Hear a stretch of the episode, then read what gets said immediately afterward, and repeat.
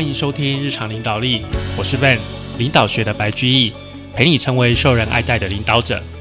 Hello，各位听众，最近过得怎么样啊？又到了年底了，你们最近有开始在做考绩跟目标设定吗？啊，这个议题啊，其实我们在 EP 六十八的时候曾经讨论过，所以假如你是后来才加入我们的听众，你也可以啊回去播放我们这一集第六十八集来听一下当初 Van 在这个绩效以及目标设定的时候给你的一些建议，怎么样把你的绩效表达出来哦。好的，那今天我们接续啊前面的第五项修炼哦。前面其实我们上一集啊，刚好就把第三步讲完，也就是我们前面的四项修炼。那从这一章开始要讲的是第四步，第四步的标题叫做实践后的反思。那这一步啊，就这几个章节，它的内容呢，它是在讲说啊，就是呃，作者跟一些。啊，其他的企业家、一些领导人等等，他们的交谈，就是说，这啊，这这一些人，他实行了，根据了啊前面所说的第五项修炼的一些方式去实行啊，去做的这些学习型的组织，然后他们讨论出来，他们在实践之中，啊，有什么样的一个做法，啊，是这么样的一个概念。好，那我们就从第十二章开始，第十二章的标题叫做。当组织有了生命啊，当组织有了生命，那这个章节主要在讲说，过去很多人会把组织当做一个机器，我们是不是常会讲国家机器，对不对？也是这个概念，会把一个组织、把一个工厂啊、把一个公司当做一个机器。但是啊，当你的领导人开始反思，开始去想说，诶，我们不要把组织当做一个机器，而是当做他自己是有生命的。这个组织哈，它是一个像一个人一样，他会学习，他会进化，他会自我疗愈，他真的就像一个人一样。当你用一个人的方式去看待你的组织，会有什么样不同的想法呢？曾经担任英国石油执行副总裁的寇克斯哦，寇克斯是一位女性哦，她就说啊，呃，感觉上英国石油公司好像是一个绩效导向的机器，而我也被训练的十分绩效导向。十五年前，我第一次肩负事业部营运重任的时候，很想尝试一些新的观念。那他就跟他的同事约翰跟金恩，呃，他们一起合作，他们一起跨部门的合作，分享资讯跟知识，制定更好的决策。那他们几个人啊，他们觉得说，诶，不确定这样的新组织模式要怎么样才能够奏效，但是最后就决定说，最好的方法就是让大家开始进行深度会谈，还有相互对话。如果每个人更了解别人在做什么，就会开始察觉各种可能性，并且从中找到正确的结构以及设计。所以他们就举办了一系列的研讨会，把焦点放在各种问题上面，以及啊有哪些可能的应应对策。在这些对话之中，慢慢逐渐的浮现出一个构想，以不同的方式来架构业务。那令寇克斯感到震惊的就是，从这些讨论中啊，所产生的想法，跟他一开始最初的想法是很不一样哦。也就是说，他一开始的想法其实是错的，只不过啊，把全部的人，把所有人聚在一起，让大家彼此好好的交谈，居然就这样就创造出一整套可能的方案，让他们的事业变得更好。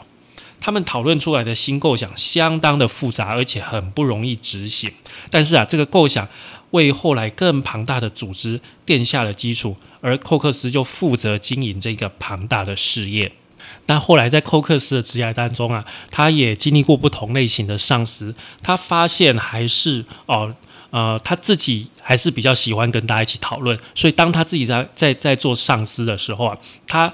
就很。希望能够让啊员工聚集在一起，彼此讨论。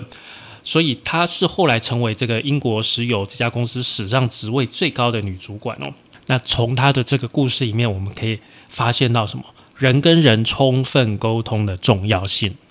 有些领导者啊，他习惯以那个发号施令的方式让下面的人去做事情哦。但是啊，这会造成什么样的问题啊？员工会觉得说，诶。这个问题我不必负任何责任啊，啊，也不必在解决问题上面扮演任何角色。员工就会有这样的想法，那你就没有机会让员工去反省自己的工作还有行为，也没有鼓励他们勇于承担，那也就丧失了机会啊，让员工去讲一些能够真正激励学习、真正能够促进改变的这些话。接下来我们讲另外一位领导人，他叫做沙伦特。沙伦特先生，他是在福特公司哦，在一九八零到一九九零年代大半的时候，他曾经轮调到北爱尔兰。啊，东欧、中国还有墨西哥等等的生产基地，有时候啊，他成功的把这个福特汽车绩效最差的工厂变得这个绩效很好。有时候他创办新工厂，而且在过去制造水准呢不怎么样的地方打造出一流的工厂。他在做满任期十年之后，还有很多工厂，他待过的工厂依然是福特汽车绩效最好的工厂。多年来啊，沙伦特最感到压抑的不是他自己的成就，而是他的上司对他做的事情的反应。萨文特说啊，我一向认为，只要我尊重公司的核心价值还有商业目标，我可以尝试用自己的方式来做事。当然啦，我的上司后来也渐渐明白，我采取不同的方式吸引员工投入，以达到这些效果。但是他们从来不问我究竟是如何做到的。啊，我的意思是，从来没有一位上司问过我。呃，我经常感到大惑不解，因为哦，你以为他们会感到很有兴趣啊，很希望别的地方也有同样的表现，但是其实他们只会跟我讲说，你应该这样做啊，你去这家新工厂，因为我们需要你把这些做法带过去，或者是说，如果你去那里，你可以带来改变。他们总是不敢开口。其实只要问你到底是怎么办到的，就可以开启对话。我认为啊，他们或多或少知道我是怎么办到的，但是又不想知道。就某种程度上，他们还没有准备好面对自己脆弱的一面。或许他们有一点害怕。如此一来，就形同要挑战自己，要暴露自己的内心，展现自己人性化的一面。不过我知道。如果你能和自己的心灵相通，那么对于开启自我就会无所畏惧。对领导人而言，这些都蛮可怕的。所以，我们刚刚讲的这个寇克斯跟沙伦特，其实他们都是在建立反思式的环境，反思好反思式的环境，必须先从愿意开放自我、愿意展现自己脆弱的一面开始。组织的环境如果不能致力于帮助员工成长，营造互信互惠的精神，好，就是一个很舒适的啊信任圈，那一切都是枉然。那其中有一个核心概念，就是要帮助。员工成长哦，那哈雷机车的前执行长提尔令克就说：“真正致力于培养人才是一种信仰，你必须打从内心相信，每个人都希望追求重要的愿景，想要有所贡献，为成果负责，而且愿意面对自己行为上的缺失，并且啊，只要办得到就改正问题。这些信念对于控制为导向的经理人而言，并不容易。”这就是为什么谈到培养人才的时候，做而言和起而行之间仍然有极大的差距。那要创造能够帮助员工成长的环境，必须从拥有值得员工承诺的目标开始讲。曾经担任这个 Volvo 汽车跟 IKEA 总裁的卡斯戴特就说啊，企业领导人往往要求员工致力于达成组织的目标，但是真正的问题在于。组织致力追求的目标是什么？以及这个目标是否值得我们花时间投入？好，你要求大家要这个达成我们的目标，问题就是好，那我们整个公司、整个组织的目标到底是什么？那这个目标真的值得吗？那很多人会说，企业就是要赚钱啊，企业的目的就是要赚钱啊。彼得·杜拉克曾经说过。赚钱之于企业，就好像氧气之于人类一样。如果企业没有办法赚到足够的钱，就会被淘汰出局。啊，换而言之，就像你没有办法吸到空气，你就会死掉一样。哦，这个当然没有问题。但是啊，问题就是，请问你人生的目标就是呼吸空气吗？你人生的目标就是呼吸空气，然后活下去吗？这会是你的人生的目标吗？所以我们的反思就是啊。企业如果缺乏值得员工奉献的目标，就没有办法激励员工承诺。啊，只能逼着员工啊去做过着不完整的生活，没有办法激发他们的热情、想象力、冒险精神，还有毅力，还有追求意义的欲望。那这些东西都是你要在财务报表上面长期表现的最重要的基础。曾经在联合利华公司工作的这个谭塔维梦所就说啊，我只希望我的职场生活和私人生活是同一种生活。他想要表达什么？他想要表达就是个人目标跟公司目标协调一致哦。好，他在啊学了这个第五项修炼之后啊，他发现。啊，我特别感到兴趣的是个人目标价值跟公司目标价值协调一致的观念，这个是新式的管理概念，也很符合我追求协调一致的个人目标。那他就发现说，诶，自己越来越投入值得他奉献心力的计划，将组织学习工具应用在公司的永逸啊永续发展议程上面。最后，他甚至重新定义了自己的工作、自己的职位，把所有的时间都投入在永续发展上面。因为他希望，不管是在组织内还是组织外，他都希望针对真正重要的议题有更大的贡献。所以对他来说，他是乐在工作。哦，他是乐在工作。他第一次感觉到能够为自己觉得很重要的事情尽心尽力，是是多么快乐的一个感觉哦。所以这个部分在讲的就是公司目标对你个人带来的意义，你能不能啊把自己的个人的目标跟公司的目标重叠，然后在你的工作上面去实现你个人的啊一个抱负，个人的一个价值。好，那下面这边我们要开始讨论另外一个事情，就是组织是一个生命的系统。当现代科学开始出现系统观点的时候，背后有两个独特的知识传统。第一个是系统的工程理论，提供了系统机模，还有电脑模拟程式这些工具，可以去解读复杂还有相互依存的问题。这第一个。第二个啊。对于生命系统的理解，则帮我们了解团队、组织和庞大体系学习以及演化的能力啊。那作者在第一次啊第一版的这个第五项修炼的时候，他比较强调第一项就是这个啊系统基模啊、电脑模拟这些工具。好，那后来他发现，哎，前面这个系统这个工具固然重要，但是后面这个对于生命系统的理解。反而对于企业的思考的影响是更深远的啊。那呃，我们就提出了一个看法，就是说我们是怎么样看待一个企业，把它当做是人类的社群，还是一个赚钱的机器？其实我们在管理的术语里面啊，充斥着很多这种机器的意意象，就好像是在管理机器，设法让机器顺利运转一样。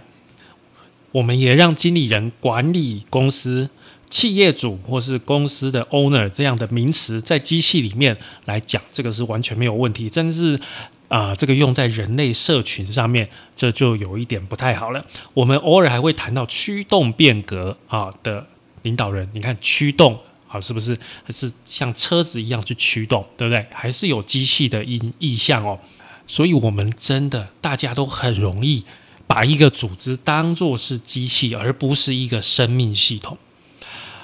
在探索说长寿的公司有什么共同特点的时候啊，就开始发现到，哎，其实哦，啊，这种比较长寿的公司，活得很久的一两百年的公司啊，他们通常都把公司看作是人类的社群，而不是机器，而不是财务的机构。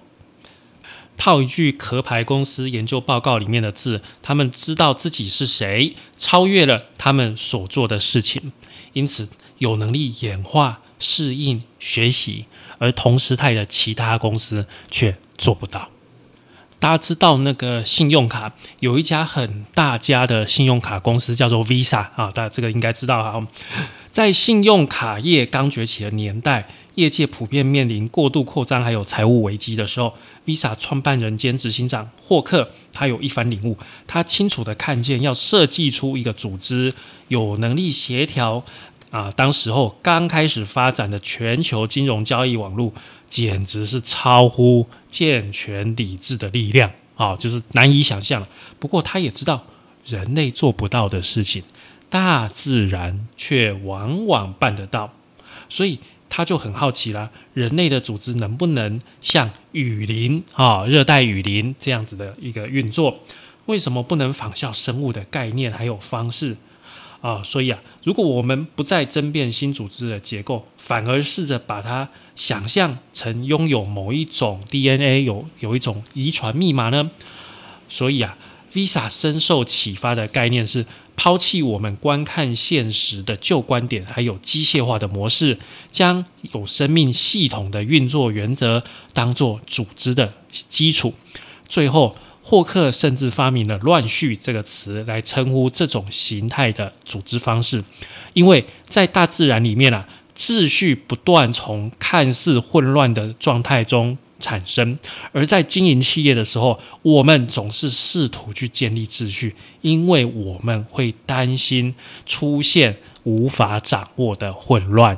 生物学家贝特森也曾经说过：“今天我们所有问题的根源，都来自于我们的思考方式跟大自然运作方式之间的鸿沟，也就是我们现在做的方式跟大自然运作方式的差距到底在哪里？这个就是我们问题所在了。”哦，曾经在惠普工作的艾伦跟这个奥瑞冈大学的社会网络学者桑多，他们两个进行了一系列合作的研究哦。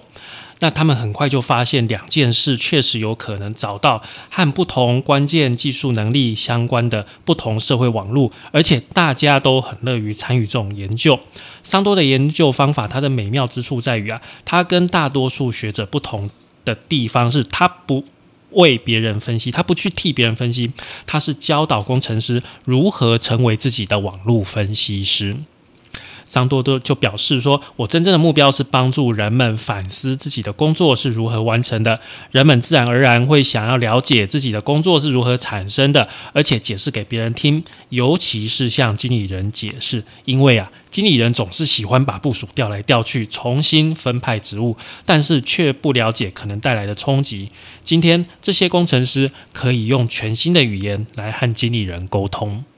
艾伦跟桑多的研究发展出全新的桥梁，来连接反思的做法、关系的重要性，以及视组织为生命系统的观念。艾伦就说啊，经过一段时间以后，我们了解知识网络会经由反思而扩展与茁壮。当我们思考和谁合作，并且一同反思我们的合作过程的时候，我们也承认了彼此的正当性。那对于他们工作的结论是。啊，他们觉得就好像回到了物理科学的哲学主宰了工业时代，生物科学的哲学也即将主宰知识时代。这种哲学把知识、人跟组织都当作是生命系统。首先从局部转移到整体，其次啊从分类转移到整合，第三从个人转移到人与人之间的互动，以及第四从观察者之外的系统转移到。将观察者也包含在内的系统。作者最后啊，他就想到英文 company 公司这个单字，它的字源啊，其实是跟法文的这个分享面包的这个意思。而来的，跟英文的 companion 这个同伴有相同的根源。有趣的是，英文的 business 啊，business 在瑞典文里面最古老的说法，它的意思是生命的养分；而在中文里面，我们古老的说法说这个叫做生意。好，生意，生命的生，意义的意，生意。或许当我们重新发现组织是一个生命系统的时候，也会重新找到它对我们而言真正的意义，代表人类为了真正重要的目的而通力合作。好，那在这一个章节里面，我们从系统思考慢慢过渡到生命系统这样的一个概念啊。那这个就是我们今天所有的内容喽。感谢您的收听与追踪，请帮我们在 Apple Podcast 评分与留言，也欢迎追踪我们的 FB 粉丝团“日常空格领导力”以及我们的 IG，我们的 IG 账号是 Leadership C Podcast 日常领导力。我们下次再会喽，拜拜。